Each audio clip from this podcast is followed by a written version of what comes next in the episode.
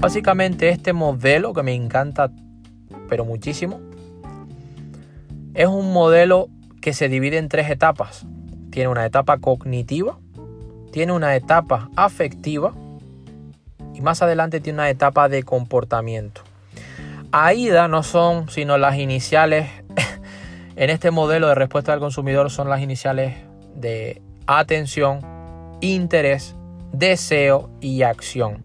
Y esto te vale tanto para grabar vídeos en YouTube, esto te vale tanto para hacer un info comercial, esto te vale tanto para grabar eh, o publicar en tus redes sociales, esto te vale para hacer una campaña en Google AdSense o una campaña en, Facebook Apps, esto te vale tanto para vender en Amazon.